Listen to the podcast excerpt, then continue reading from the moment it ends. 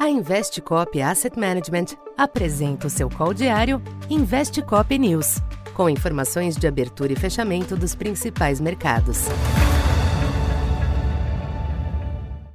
Olá, boa noite a todos. Eu sou Alessandra Ribeiro, economista da Tendências Consultoria, empresa parceira da Investcop.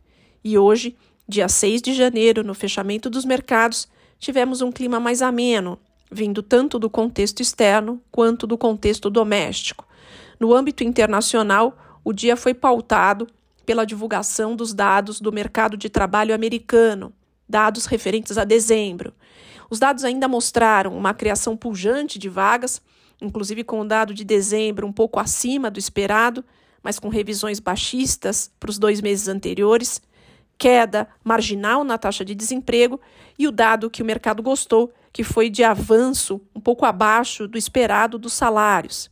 Isso acabou se refletindo positivamente nos principais ativos, bolsas em alta, inclusive encerraram a semana em território positivo, Dow Jones com alta na casa de 1,5%, S&P na casa de 2,2%, dólar também perdendo valor em relação às principais moedas e acomodação também baixista nos juros futuros por lá, juros de 10 anos, terminando a semana na casa de 3,55, uma queda inclusive de cerca de 30 pontos em relação ao fechamento da sexta-feira passada.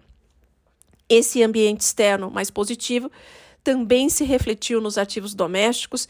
Tivemos uma sexta-feira de alta na Bolsa Brasileira, alta superior a 1%, com a Bolsa se aproximando de 109 mil pontos. E apesar dessa alta na sexta-feira, ainda terminando a semana com ligeira variação negativa.